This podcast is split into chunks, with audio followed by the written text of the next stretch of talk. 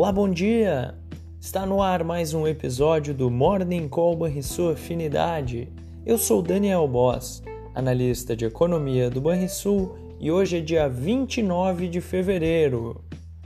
A última sessão do mês começa com uma agenda movimentada, dado que será divulgada a mais recente leitura do Índice de Preços de Gastos com Consumo dos Estados Unidos, sendo que o seu núcleo é uma das medidas mais acompanhadas pelos dirigentes do Fed. E por falar neles, teremos falas de membros do Banco Central Americano ao longo do dia. Como de costume, os investidores ficarão atentos na esperança de capturar alguma pista deixada pelas autoridades. O avanço dos rendimentos dos treasuries ao longo de toda a curva mostra o grau de tensão antes do dado de inflação nos Estados Unidos, e principalmente após surpresas negativas vindas dos indicadores de inflação ao consumidor e ao produtor no mesmo período do dado do PCE.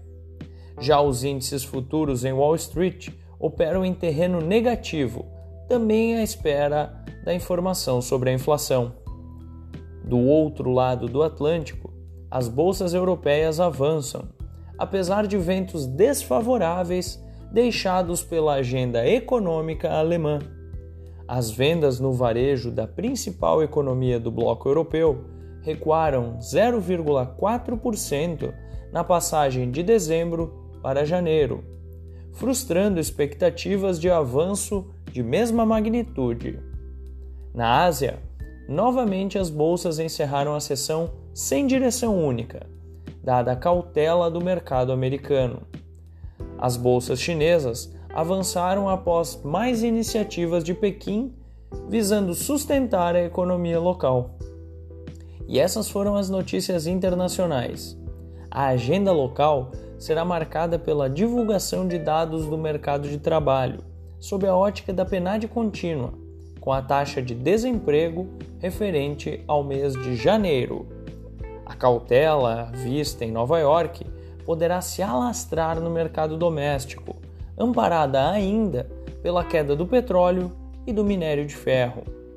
Ainda no terreno negativo, o avanço dos rendimentos dos treasuries tende a pressionar a curva de juros futura.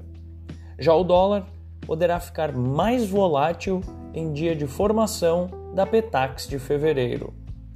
Fechamento do mercado o dólar encerrou a quarta-feira com avanço de 0,75%, aos R$ 4,96. O euro subiu 0,65% e fechou o dia cotado a R$ 5,38.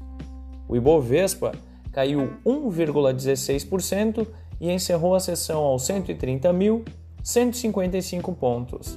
O S&P 500 caiu timidamente 0,16%, aos 5.069 pontos. O DI futuro para janeiro de 2025 subiu 3 pontos base, a 10%, e o DI futuro para janeiro de 2030 subiu 2 pontos base, a 10,64%. Você ouviu o Morning Call e sua afinidade com os destaques do dia. Acompanhe de segunda a sexta-feira o nosso overview.